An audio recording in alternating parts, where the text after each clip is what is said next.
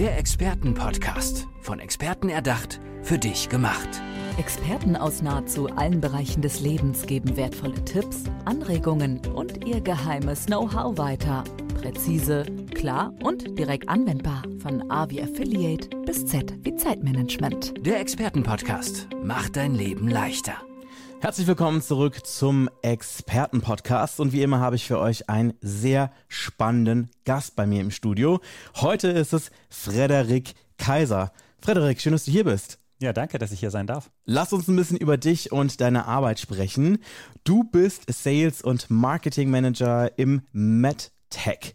Ich habe erst, als ich MedTech äh, gehört habe, was ganz anderes gedacht, aber vielleicht kannst du uns und alle Zuhörenden gerade ein bisschen abholen und sagen, was genau hinter MedTech steckt und was ihr genau macht. Alles klar.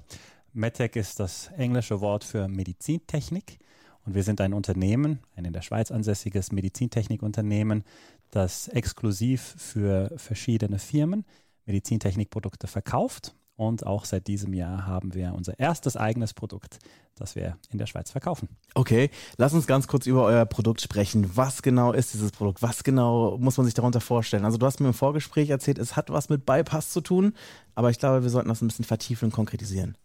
Genau, also stell dir vor, es gibt äh, eine Menge Patienten, bei denen mit der Zeit die Gefäße sich verschließen können und die sind dann verkalkt und bei extremen Verkalkungen wenn das Gefäß so sehr verschlossen ist, dass das Blut eben nicht mehr durchfließen kann, dann stellt sich für einen Arzt die Frage, wie schaffe ich es, dieses Gefäß wieder frei zu bekommen, damit das Blut im Bein oder im Arm oder im Herzen weiterfließen kann. Und das ist gar nicht so einfach. Und dafür braucht es eben gewisse Instrumente. Und wir haben jetzt einen, ich nenne es jetzt mal, einen Bohrer entwickelt. einen Bohrer, der ein solches Gefäß, das eben enorm verkalkt ist, wieder frei bohren kann. Und äh, wenn du eben nicht ein solches Instrument zur Verfügung hast, dann äh, musst du beispielsweise einen Bypass machen, also diese Verkalkung passieren, eben deswegen das Wort Bypass, mhm. damit dann beispielsweise der Teil, wo die Verkalkung enthalten ist, ähm, um, umschifft werden kann und das Blut eben wieder in das Bein, in den Arm oder im Herzen so fließen kann, wie es das tun soll. Okay. Wie groß ist denn dieses Gerät? Also ich stelle mir das irgendwie ziemlich filigran vor irgendwie, aber wird es wohl nicht sein. Muss ja gut in der Hand liegen. Aber wie ist denn das? Wie muss man sich das vorstellen?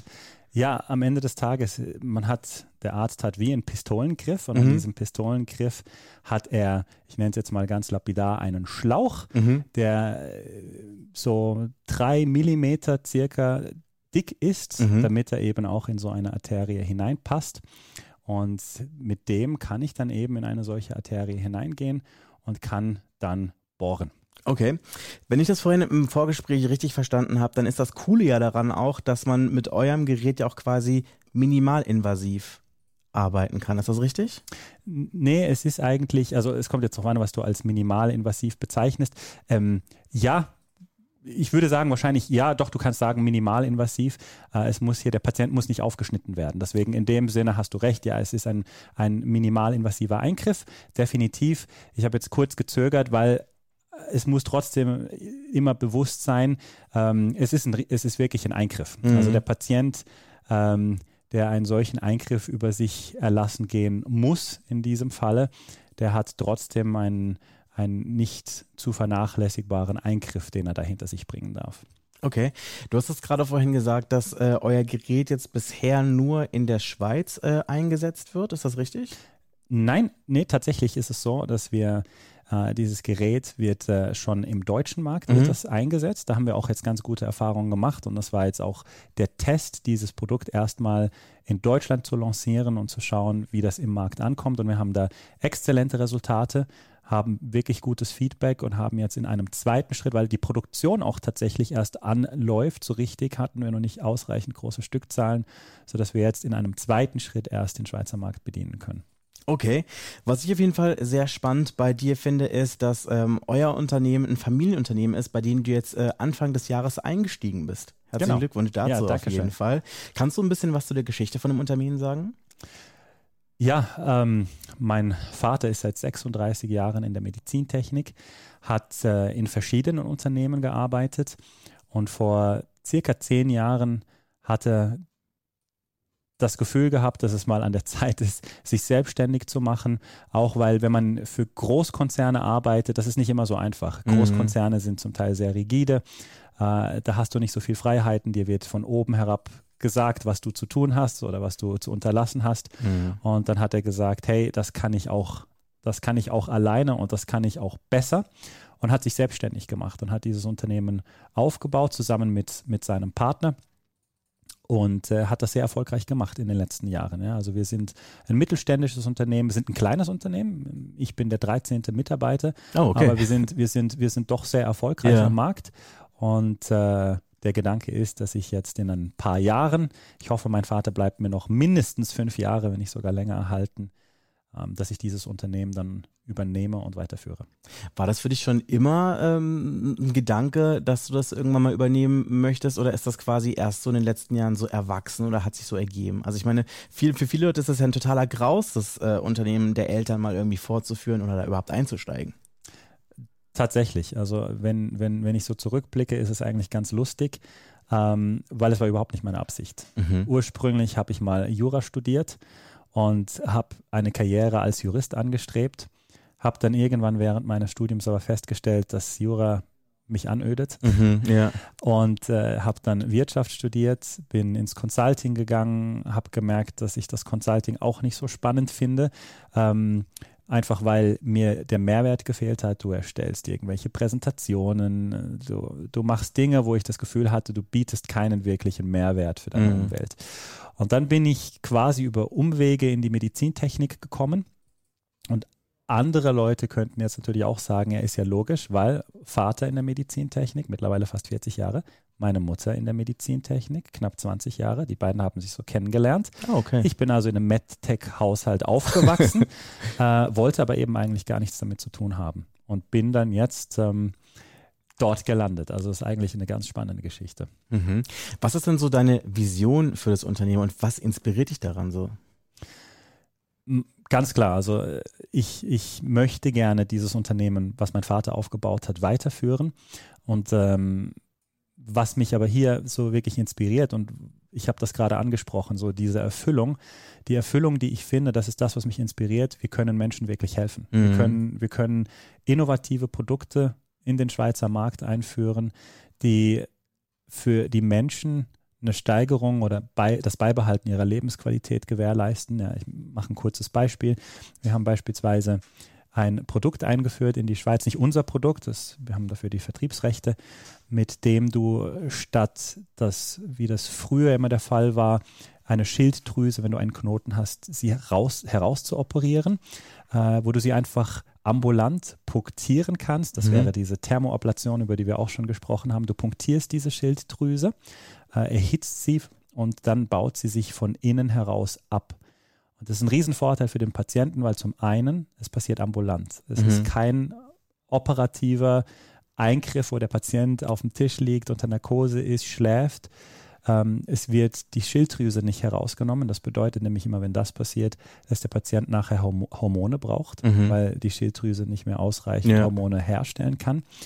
Und äh, mit diesem Eingriff hast du immer noch eine funktionierende Schilddrüse.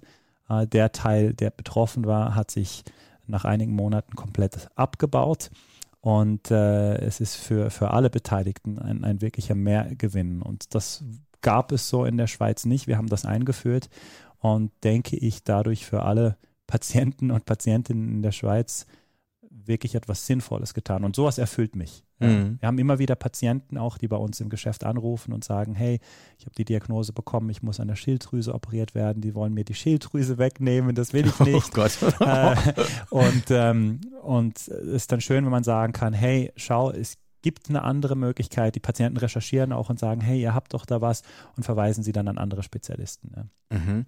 Was ich mich gerade frage ist, und ich muss natürlich auch sagen, ich habe jetzt keinen medizinischen Background, aber von dem, was man so mitbekommt, ist es ja so, dass gerade bei Medikamenten, da ja wirklich eine unglaubliche Hürde ist, quasi in den Markt reinzukommen. Es dauert ewig lange von der Forschung bis hin, bis das Medikament wirklich im Markt ist, mehrere Jahrzehnte, bis man das dann wirklich kaufen kann, beziehungsweise bis es dann halt verwendet wird.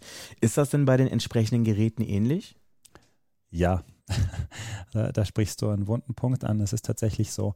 Das ist eine Herausforderung, die wir haben und ohne da jetzt äh, in die Tiefe gehen zu wollen, es ist so, dass die Anforderungen dafür, Medizinprodukte auf den Markt zu bringen, massiv erhöht wurden. Mhm. Und das stellt sowohl die Medizintechnikunternehmen als auch Krankenhäuser vor, vor enorm große Hürden, mhm. weil in den letzten Monaten, verstärkt auch noch durch Covid und den Ukraine-Krieg, ist es tatsächlich so, dass äh, viele Produkte nicht mehr verfügbar sind. Unter anderem auch nicht verfügbar sind, weil Unternehmen sagen, wenn die Hürden so groß sind, dann produzieren wir die halt einfach nicht mehr. Und jetzt oh, gibt es Krankenhäuser, Einkäufer, die krampfhaft versuchen, Produkte, die sie vorher eingekauft haben, die verfügbar waren, die die Ärzte brauchen, um eine Operation durchzuführen, die gibt es einfach nicht mehr. Und dann musst du schauen als Krankenhaus, wo kriege ich die her? Oder wir als Händler müssen schauen, ja, wo kriege ich jetzt eine Alternative für das Krankenhaus, für den Arzt her? Und das ist tatsächlich eine Herausforderung. Und generell ist es so, dass die Hürden erhöht wurden, wenn du neue Produkte jetzt herstellst bis du die tatsächlich zugelassen bekommst. Du musst sehr viele Beweise erbringen, dass die sicher sind für den Patienten. Mhm. Äh, das kostet sehr, sehr, sehr, sehr viel Geld. Ähm, für ein neues Produkt bist du da ganz schnell mal bei einer Million mit all den Nachweisen, die du oh, wow. bringen musst. Ja. Äh, und es dauert. Es mhm. dauert. Also es ist durchaus ein ein, ist eine Herausforderung. Das ist auf jeden Fall sehr spannend, weil das ist, glaube ich, auch so ein Punkt, über den ich mir so noch nie wirklich Gedanken gemacht habe. Und das ist auch eine Sache, die ich hier in diesem Podcast so liebe, dass ich sehr, sehr viel Neues lerne. Und ich glaube, das wird auch den Zuhörenden zu Hause ähnlich gehen, dass man hier doch den einen oder anderen Aha-Effekt erleben darf. Wie ist denn das so grundsätzlich? Ähm, mit der Zusammenarbeit mit Ärzten und mit Krankenhäusern, wie kommt das zustande? Ist das so, dass sich dann beispielsweise äh, Krankenhäuser oder Ärzte bei euch melden und sagen, wir möchten gerne diese und diese Produkte anfordern, wir möchten euer Produkt haben? Oder wie muss man sich das vorstellen? Normalerweise ist es eher so, es ist ein sehr personenbezogenes Business, dass wenn wir ein neues Produkt haben, dass wir auf die Ärzte oder die Krankenhäuser zugehen und das vorstellen. Mhm. wir sind jetzt natürlich bereits doch seit einigen Jahren ein etabliertes Unternehmen und die Krankenhäuser, die Ärzte, die kennen uns und dann ist es auch ganz einfach für uns, auf die zuzugehen und zu sagen, hey, schau, wir haben hier ein neues Produkt, das würden wir dir gerne vorstellen. Würdest du das gerne auch mal testen. Mhm. Und das ist der eine Weg. Manchmal ist es aber auch tatsächlich so, dass Krankenhäuser auf uns zukommen, Ärzte auf uns zukommen, eben jetzt vielleicht, weil das Produkt von jetzt einem Mitbewerb gar nicht auch, ne? verfügbar mhm. ist oder einfach, weil ein informierter Arzt ähm, gesagt hat, hey, ich, ich habe gehört, ihr habt jetzt dieses neuartige Produkt. Ähm, es wäre schön, wenn das immer so wäre, aber Hand aufs Herz, also in den meisten Fällen ist es wirklich so, dass wir aktiv auf die Ärzte zugehen und sie auf Neuheiten aufmerksam machen. Okay. Wie ist denn das jetzt so, wenn jetzt gerade jemand zuhören sollte, äh, ein Arzt, vielleicht jemand aus dem Krankenhaus, irgendein Entscheidungstreffer, der dort ein Wörtchen mitzureden hat und sagt, Mensch, das finden wir doch ganz spannend. Wie kann man da mit euch in Kontakt treten? Also selbstverständlich kann man uns immer telefonisch erreichen. Ja. Also wir haben, wir haben eine Homepage www.plusmedica.ch. Ähm, das ist die eine Möglichkeit. Äh, das andere ist natürlich, da sind auch unsere Telefonnummern hinterlegt, also dürfen mich selbstverständlich sehr gerne anrufen. Das sind, das sind so die üblichen Möglichkeiten. Und wenn sich dann jemand meldet per E-Mail, per Telefon, mir eine Nachricht hinterlässt, weil ich jetzt gerade nicht erreichbar bin, dann, dann, dann melden wir uns natürlich umgehend bei dem. Okay. Gibt es ähm, irgendwelche berühmten letzten Worte, die du gerne in diesem Kontext oder in diesem Podcast gerne noch hier lassen möchtest für die Zuhörer? Berühmte Worte. Vielleicht mein, mein, mein Lebensmotto. Ich meine, wir sind ein Familienunternehmen, ähm, das äh, stark geprägt ist durch, durch meinen Vater, den ich sehr schätze, den ich liebe. Äh, der ist ein großes Vorbild für mich und äh, der mir immer gesagt hat, Frederik, wenn nicht das, dann was Besseres. Und wenn ich äh, so auf mein Leben zurückblicke, gab auch bei mir ähm, Tiefschläge, der erste Liebeskummer, ähm, wenn es mal in der, in, der, in der Prüfung nicht so gelaufen ist, wie ich das gerne gehabt hätte, ähm, dann, dann äh, ist mein Vater, hat mir zur Seite gestanden, hat zu mir gesagt, hey Frederik, schau, äh, wenn es das nicht ist, dann gibt es was Besseres. Und das ist ein Lebensmotto, nach dem, nach dem ich lebe. Das sagt Frederik Kaiser. Vielen, vielen Dank, dass du bei mir im Podcast gewesen bist. Es hat mich unglaublich gefreut, dich kennenzulernen. Danke, danke dir. Der Expertenpodcast. Von Experten erdacht, für dich gemacht Wertvolle Tipps, Anregungen und ihr geheimes Know-how. Präzise, klar und direkt anwendbar. Der Expertenpodcast macht dein Leben leichter.